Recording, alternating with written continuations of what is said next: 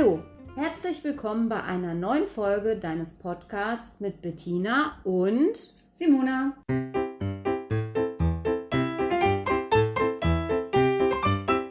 Hundehalter auf der Couch, Hundehalten und Hundeverhalten.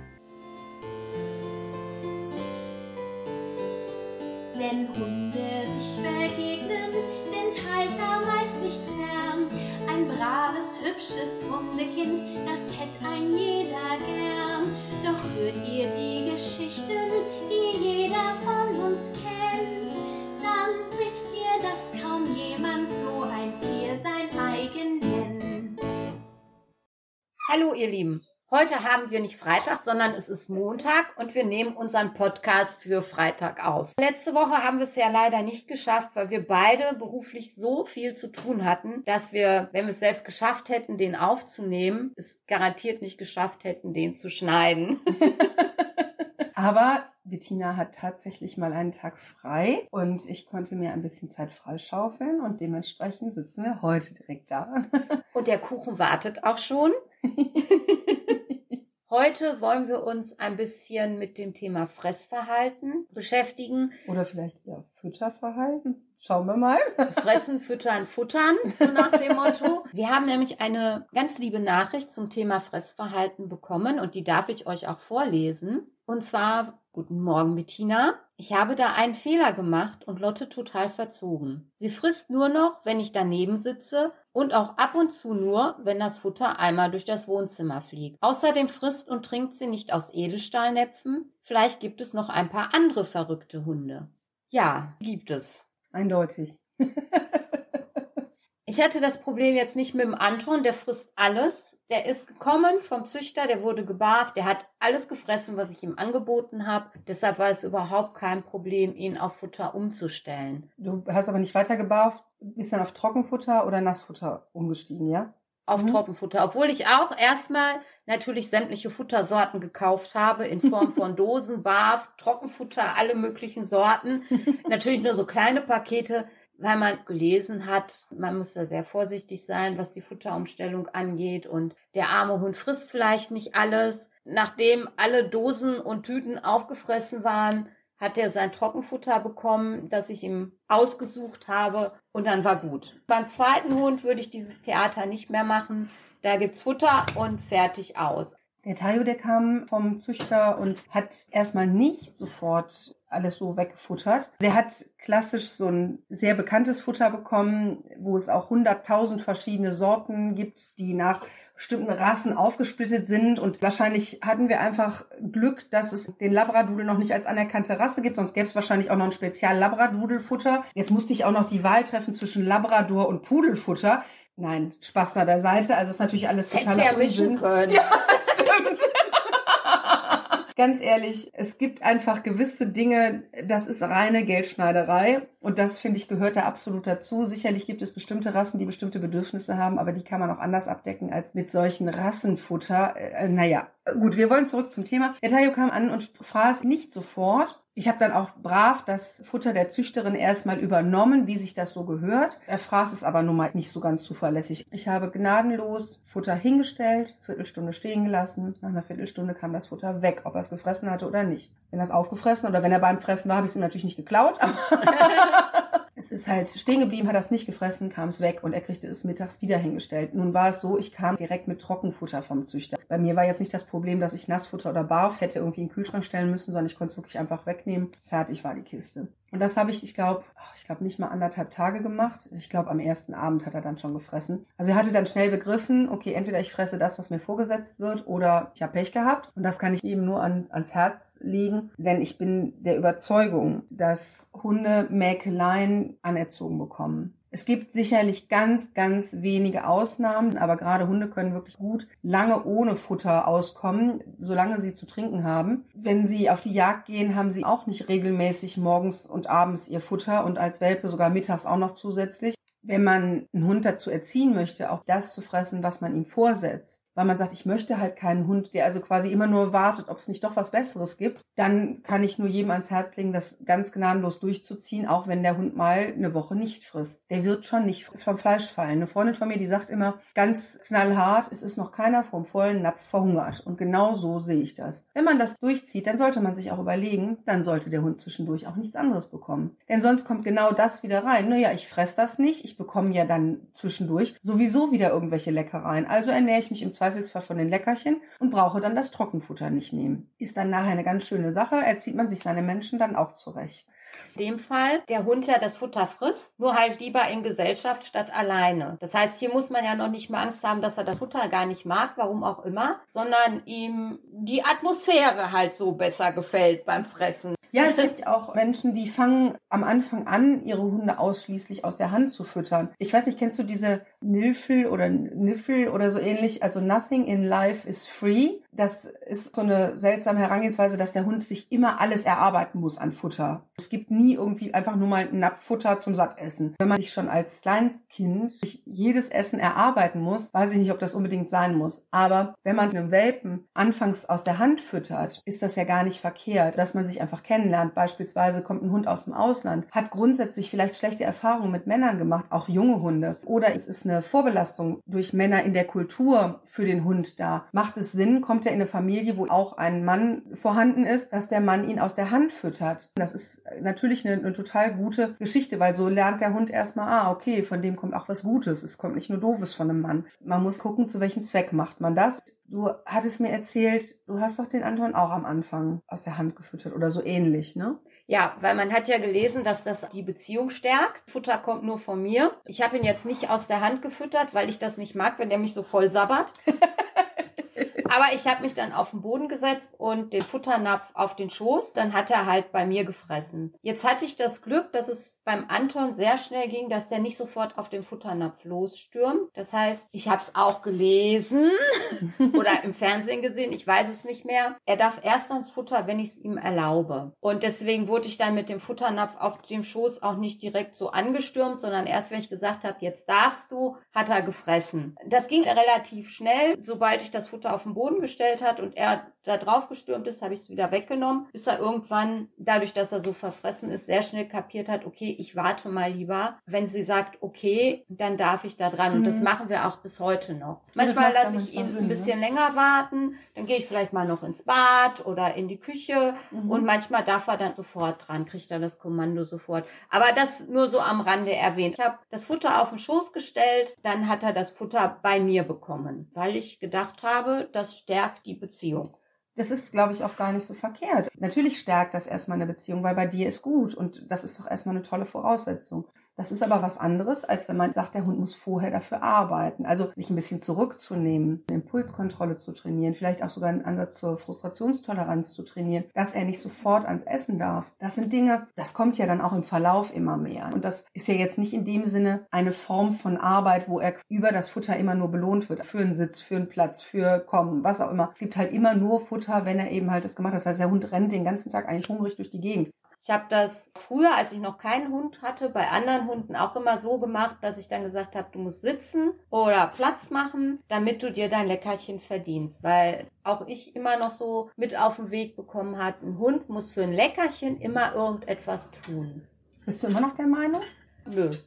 Also ich muss sagen, ich habe tatsächlich auch so angefangen. Der Tayo hat zwar nicht total hungrig, aber der hat auch am Anfang Leckerchen fast immer nur dann bekommen, wenn wir irgendwas miteinander gemacht haben. Das war dann immer auch abgezogen vom Normalfutter. War ich anfangs da auch mega pingelig. Dann durfte der nur das eine Futter haben und auch nur bestimmte Leckerchen. Inzwischen bin ich da so tiefenentspannt, weil ich auch denke, es ist halt wichtig, dass der Hund lernt, ganz viele Dinge auch kennenzulernen. Auch der Hundemagen sollte lernen, ganz viele Dinge irgendwie zu verarbeiten, damit es dann auch später später nicht zu Problemen kommt, dann kriegen die auch irgendwie abends, wenn wir nach Hause kommen, gerade so nach einem anstrengenden Tag, kriegen die auch einfach mal deutlich mehr als ihre normale Portion, um sich mal richtig einfach den Wand vollschlagen zu dürfen. Jetzt muss ich dazu sagen, ich meine, du weißt es ja selber, meine Hunde sind sehr schlank, die können das gut vertragen. Ich achte da schon auch aufs Gewicht. Aber ich denke, das, das macht den Hunden ja dann auch einfach Spaß. Ne? Mir fällt zu dem Thema eine lustige Geschichte ein. Ich hatte eine Arbeitskollegin, die durfte ihren Hund mitbringen. Die hat im Verkauf gearbeitet, hatte dann einen neuen Hund. Der alte war verstorben und dann hat sie einen anderen Hund aus dem Tierschutz genommen. Ich hatte also in meiner Schreibtischschublade immer Leckerchen und das Einzige, was der Hund damals konnte, war Sitz. Das heißt, immer wenn er kam, musste er Sitz machen. Das Lustige war dann, dass er das sehr schnell raus hatte. Bei uns im Büro der Fußboden war Laminat. Das heißt, wenn die Tür aufging, hörte ich schon, er kam angelaufen und im Laufen setzte er, sich, setzte er sich schon hin, weil er konnte ja auf dem Laminat noch die letzten zwei Meter rutschen und rutschte dann so auf dem Hintern und dockte so zack an meinem Stuhl an und schaute dann, kriege ich jetzt mein Leckerchen. Ist süß. Er hatte das super schnell raus und machte das quasi schon unterwegs, um keine Zeit zu verlieren. Da kann ich dann auch die Story erzählen. Meine Oma, von der habt ihr ja nun schon gehört, und die Nachbarin, die Anni, die dürfen die Hunde natürlich auch füttern mit allen möglichen Sachen. Ja, bei der Oma dürfen sie sich natürlich alle möglichen Leckereien dann auch abholen die Oma kann nichts anderes mehr mit den beiden machen und bei der Annie ist es halt auch sehr eingeschränkt. Das heißt also, das Einzige, was sie inzwischen raus haben, ist, dass sie sich bei der Oma gut positioniert hinsetzen müssen, damit die Oma ihnen den Rücken schrubbelt. Da bin ich dann schon manchmal verführt, dass ich mich damit hinsetze, weil so schön würde ich auch gerne mal den Rücken geschrubbelt kriegen, wie von der Oma. Aber dieses Privileg haben natürlich die Hunde. Was sie auch raus haben, ist, die Oma möchte meistens irgendwas von ihnen. Sie müssen Küsschen geben, was sie natürlich dann auch unaufgefordert machen was ich dann nicht so lustig finde. Ich auch weil nicht. die Oma das so nicht so ganz toll findet. dann müssen sie sich hinsetzen oder dann schon mal müssen sie natürlich auch irgendwas helfen. Dann ist ein Stock runtergefallen, dann müssen sie den Stock hochheben und der Oma geben und so. Also sie sind schon auch da wirklich so ein bisschen als Assistenzhunde gefordert und das machen sie auch gut. Aber witzig ist eben, und deswegen komme ich da auch drauf, mit diesem Sitz. Normalerweise bedeutet bei uns Sitz heißt Sitz. Popo auf dem Boden heißt, ich kann mich nicht weiter bewegen, bis irgendwann die Erlaubnis erteilt wird. Bei der Oma heißt Sitz, ich muss ganz kurz mit dem Popo am Boden aufschlagen, bis ich den Keks bekommen habe und dann kann ich direkt loslaufen. Und genau so machen sie das dann auch. Sie haben dann kein echtes Sitz mehr, sondern im Grunde im Nehmen des Leckerchens ist es dann schon nur noch ein Schwitz, ein Schwebesitz. und, und dann sind sie auch schon wieder mit dem Leckerchen unterwegs und futtern es irgendwo anders oder sitzen da, um das nächste abzugreifen. Also es ist schon sehr lustig, wie das dann abläuft. Aber Omas Alter geschuldet drücke ich da eben wirklich ein Auge zu und sage dann, mein Gott, ne, soll es halt sein, wie es ist die Oma hat ihren Spaß und damit ähm, haben die Hunde auch ihren Spaß und mein Gott, da muss ich halt nachher wieder ein bisschen nachkorrigieren und gut ist es dann halt.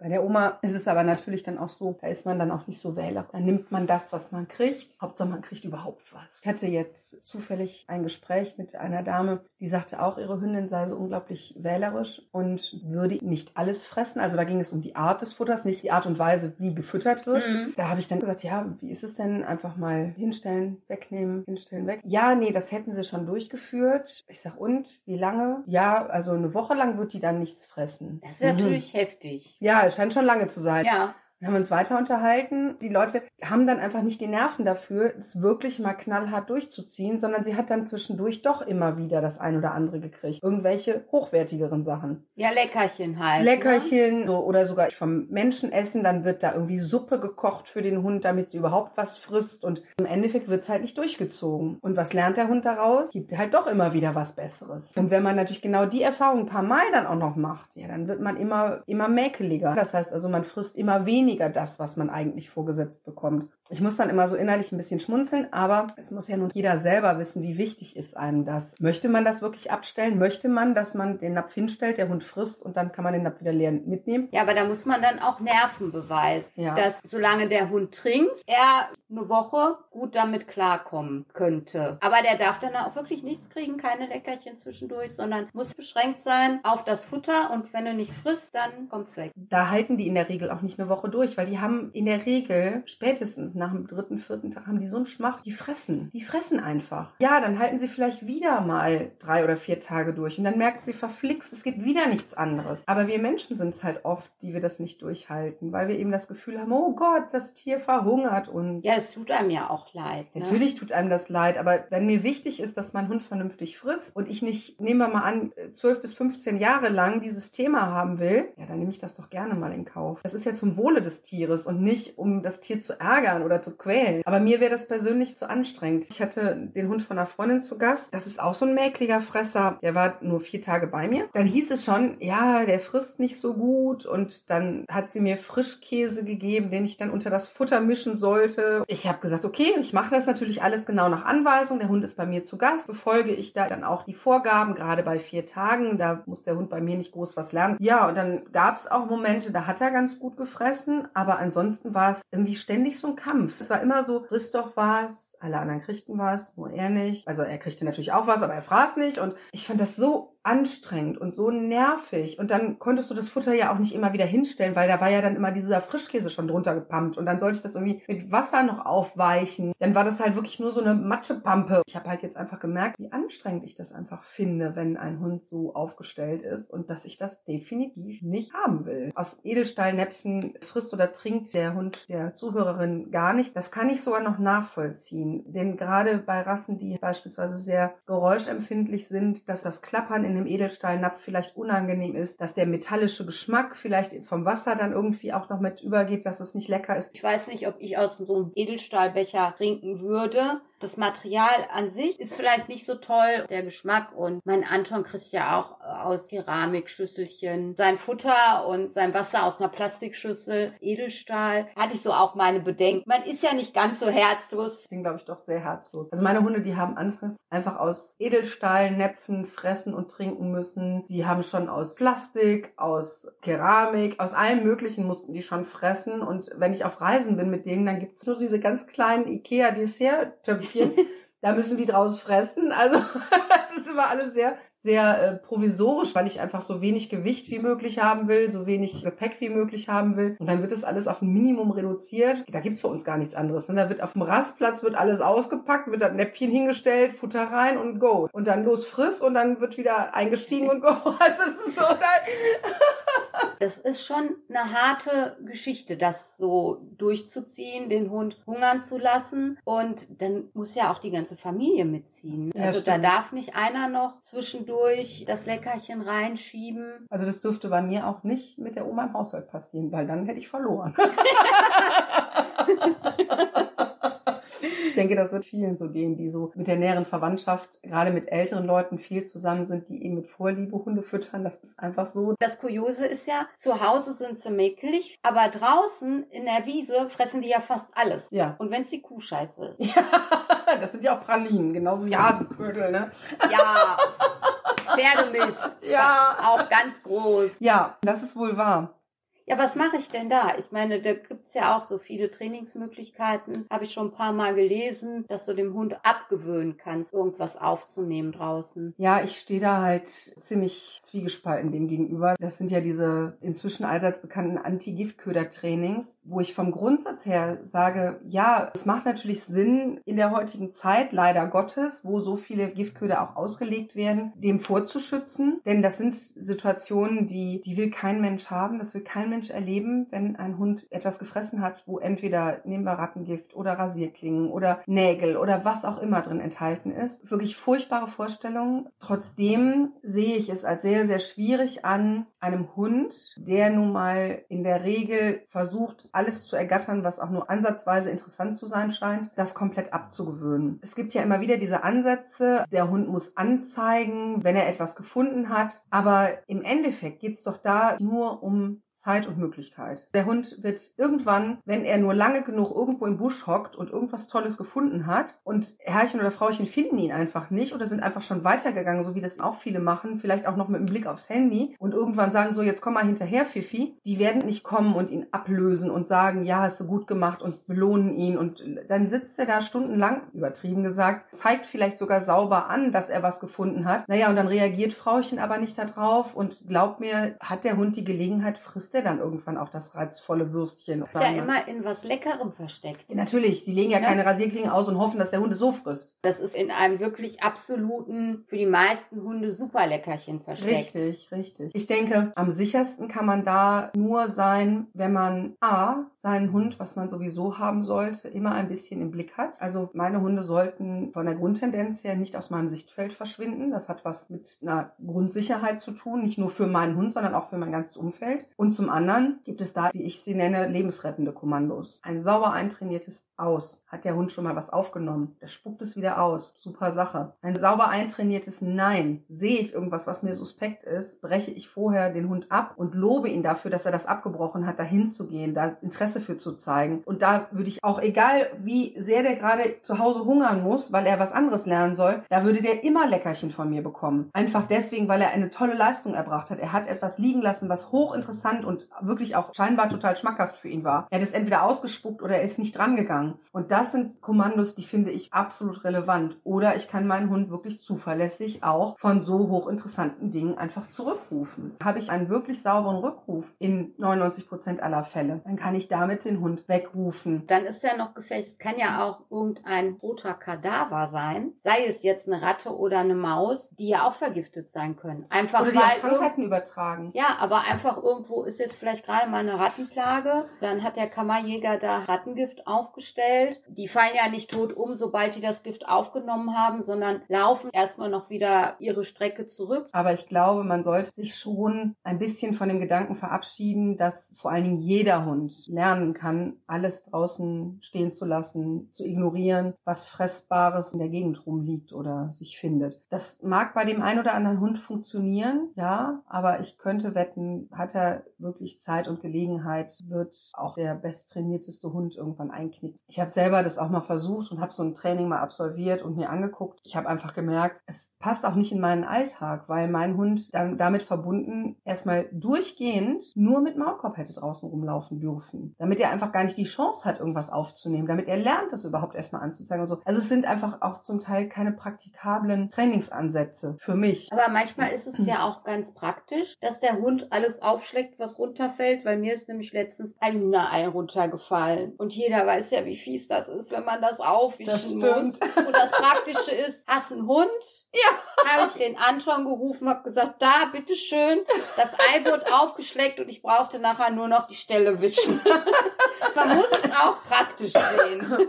Auf jeden Fall. Als verantwortungsbewusster Podcast müssen wir natürlich darauf hinweisen, Hunde sollten optimalerweise keine rohen Eier und schon mal gar kein rohes Eigelb fressen. Aber in einem solchen Unfallfall ist es schon einfach manchmal praktisch. Und warum sollen die das nicht fressen? Das eine ist bei rohen Eiern die Salmonellengefahr und das zweite ist, dass das Eigelb gewisse Stoffe enthält, die für den Hund nicht förderlich sind. Sie sind jetzt nicht direkt hochgiftig, aber sie sind eben auch nicht gut verträglich. Dazu kommt natürlich noch, es ist auch noch sehr fett. Ist nicht empfohlen, das zu geben. Ich bin kein Tierarzt, von daher kann ich das jetzt also nicht genauer erläutern. Ich muss mich dann an die tierärztlichen Informationen halten und da weiß ich halt nur, dass Eigelb nicht so förderlich ist. Wir hatten gestern den Fall, dass wir Besuch mit Hund hatten bei der Oma.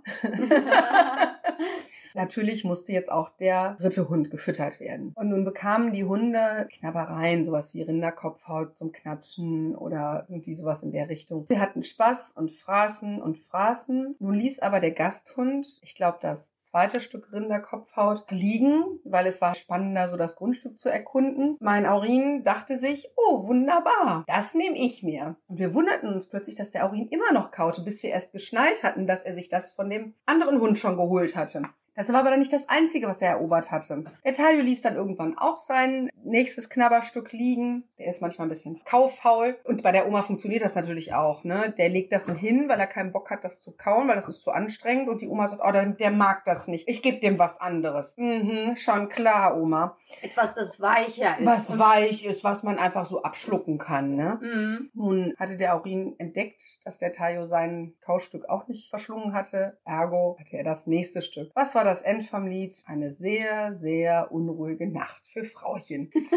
Weil er natürlich Durchfall hatte und ich so im Schnitt alle zwei bis drei Stunden mit ihm raus durfte. Es war sehr erbaulich, muss ich sagen. Aber so kann es dann manchmal auch gehen. Aber immerhin war es halt nichts Giftiges. So oft wir ja heute gesagt haben, man muss immer hart sein. Ich meine, im Falle vom Aurin wäre es vielleicht auch gut gewesen, Oh ja. wenn die Oma ein bisschen härter gewesen wäre und gemeiner und dem Hund nicht so viel gegeben hätte. Aber es gibt auch Allergien. Also Anton hat auch eine Futtermittelallergie und kriegt Trockenfutter. Ist jetzt Lachs und Süßkartoffeln, das verträgt er ganz gut. Da muss man natürlich drauf achten. Da kann man jetzt Ja. nicht einfach sagen, friss oder friss nicht. Der arme Hund, der hat sich so gekratzt Das tat mir dann im Herzen weh. Aber das hat ja vorausgesetzt, dass er das Futter vorher auch gefressen hat. Schlimm ist es, wenn du dann ein Futter gefunden hast, was der Hund verträgt und er das dann nicht frisst. Also gerade bei einem Hund mit Futtermittelallergie würde ich das ganz besonders hart durchziehen, damit er eben das Futter, was er auch vertragen kann, dann auch definitiv frisst. Egal, ob er das unglaublich gerne frisst oder nicht. Ich hätte auch gar nicht die Zeit oder immer die Zeit. Manchmal ist man entweder in Zeitdruck, dass man vielleicht noch was vorhat abends und den Hund vorher füttern will oder man hat einen anstrengenden Tag gehabt. Stelle ich mir wahnsinnig anstrengend vor.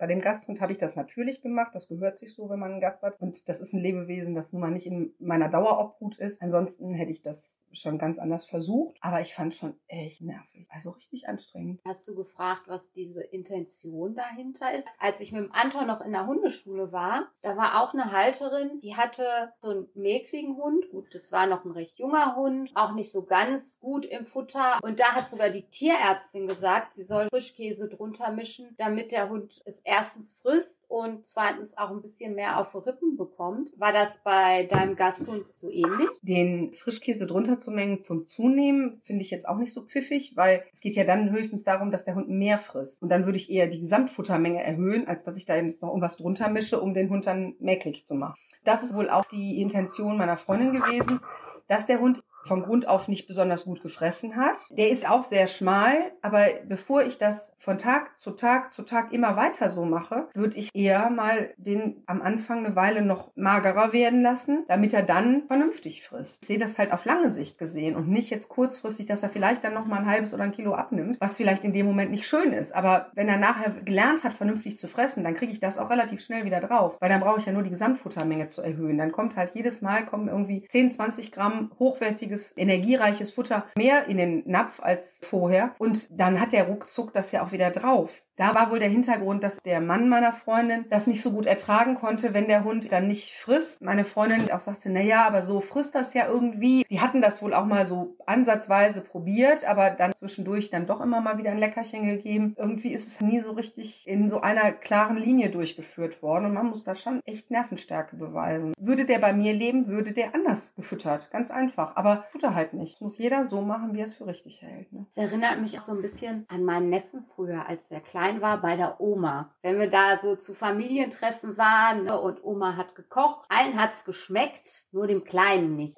Weil er vielleicht jetzt nicht gerade Klöße mit Soße wollte, sondern Witze mit Pommes. Da war es dann wirklich so, dass es dann hieß, ah, nee, das will ich nicht. Und die Oma dann aufgesprungen ist, ja, was möchtest du denn? Im Endeffekt war es dann so, dass sie für ihn dann schon mal extra Pommes gemacht hatte und Dinosaurier-Schnitzel.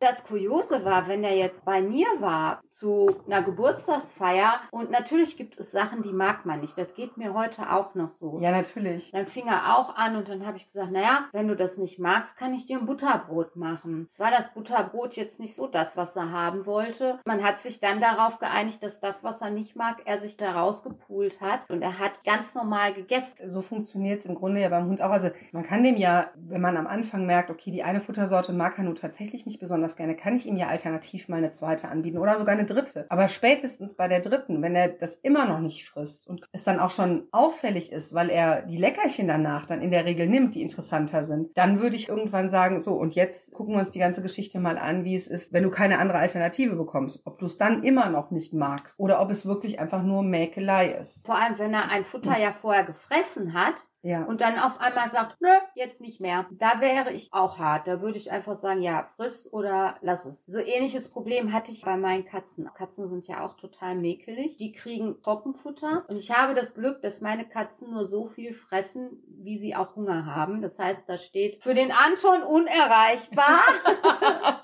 In einem anderen Zimmer immer Napf für die Katzen mit Trockenfutter. Die haben vier Sorten, gibt immer die gleichen vier Sorten. Aber auch da war es so, dass es dann hieß, naja, die eine Sorte passt heute nicht, weil heute Abend kriegen wir ja was anderes. Ich habe so viel Katzenfutter weggeschmissen, bis ich dann irgendwann gesagt habe, nee, das wird mir einfach zu teuer und zu verschwenderisch. Ich weiß nicht, das muss man auch nicht, finde ich. Also. Und ich habe es dann so gemacht, dass wenn sie jetzt gar nichts gefressen haben, ich habe es einfach stehen gelassen oder ich habe nur aufgefüllt. Ich habe, sag mal, die angeknasten Ecken habe ich rausgeholt und habe das Ganze dann nur mit frischem Trockenfutter aufgefüllt und wieder hingestellt. Siehe da, am nächsten Morgen haben sie es dann auch gefressen. Und so handhabe ich das immer, weil die es wirklich sehr schnell raus hatten. Nein, heute habe ich darauf keinen Appetit.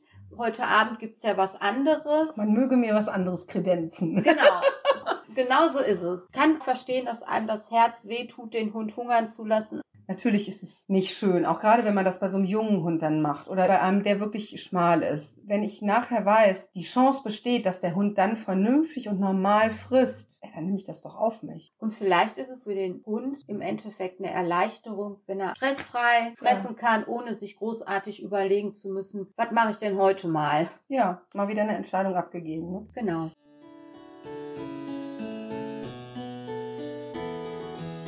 Euch Freud und Leiden der Halter hier benannt. Sagt, habt ihr euch in einer der Geschichten selbst erkannt? Wie immer, auch am Ende dieser Folge gibt es den Mythos der Woche. Mythen rund um den Hund. Hundefutter muss abwechslungsreich sein, denn wenn der Hund immer dasselbe bekommt, dann wird er mäkelig und frisst nicht mehr. Wahr oder falsch? Naja, nach der heutigen Folge sollte wahrscheinlich jedem einigermaßen bewusst geworden sein, dass das nicht wahr sein kann.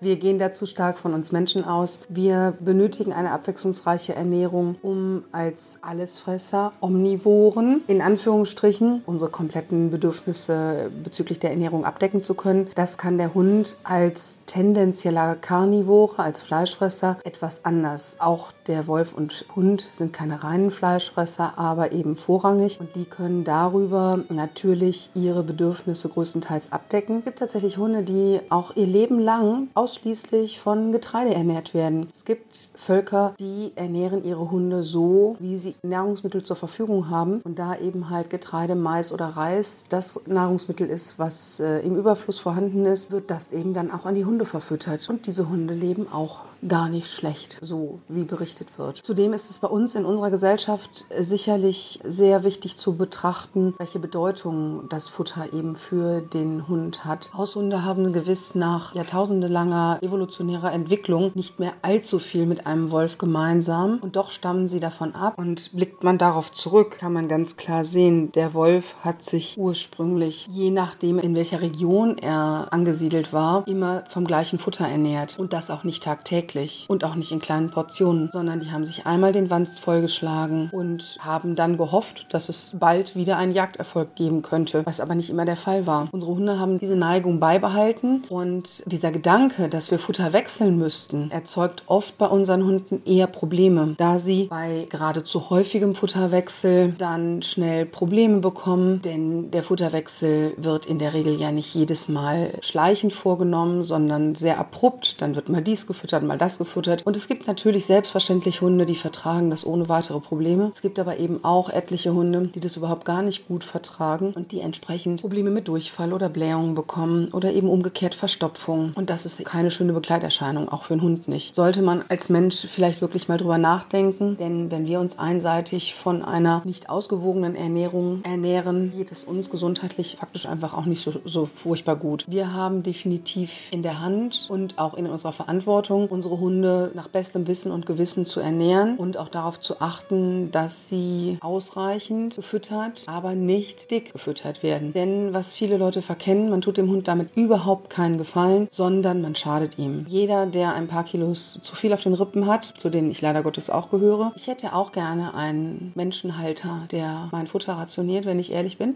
Ähm, also jeder Hundehalter sollte dafür Verständnis haben, wenn er selbst eben nicht ganz rank und schlank ist, wie anstrengend es sein kann, zu viele Kilos auf den Rippen mit sich herumzutragen, wie sehr das die Gelenke belastet, wie sehr das den Kreislauf belasten kann und, und, und. Und das ist bei Hunden nicht anders als bei uns Menschen. Und diese Funktionsweisen, die laufen in etwa gleich ab. Denkt also ein bisschen drüber nach, was ihr euren Hunden füttert und vor allen Dingen in welchen Mengen. Und selbstverständlich kann auch mal ein Leckerchen sein. Aber wenn der Hund regelmäßig gewöhnt ist, nur das Beste vom Besten zu bekommen, dann passiert eben genau das Gegenteil von dem, was in unserem Mythos angenommen wird. Ihr zieht ihn dann zum Mäkler, weil er glaubt, er könne immer nur das Beste vom Besten einfordern. Und genau das wollen wir ja nicht. Wir wollen ihn möglichst optimal versorgen und in welcher Form wir das tun. Ob es mit Nassfutter, mit Trockenfutter, mit gut zusammengestellten Barfplänen ist, das sei dann einfach mal dahingestellt. In diesem Sinne, guten Appetit. Und wieder einmal ist eine Folge zu Ende. Danke fürs Zuhören. Wenn es euch gefallen hat, abonniert, bewertet und kommentiert uns auf den entsprechenden Podcast-Plattformen. Folgt uns auf Facebook und Instagram unter Hundehalter auf der Couch oder schreibt uns eine Mail an hundehalteraufdercouch.gmx.de. Wir freuen uns darauf, auch eure Anregungen, Kommentare und Geschichten in unserem Podcast einbringen zu dürfen. Jeden Freitag hört ihr Neues, Lustiges, Spannendes und Interessantes über Hunde und ihre Menschen. Habt bis dahin eine gute Zeit. Wir freuen uns aufs nächste Mal. Tschüss! Tschüss!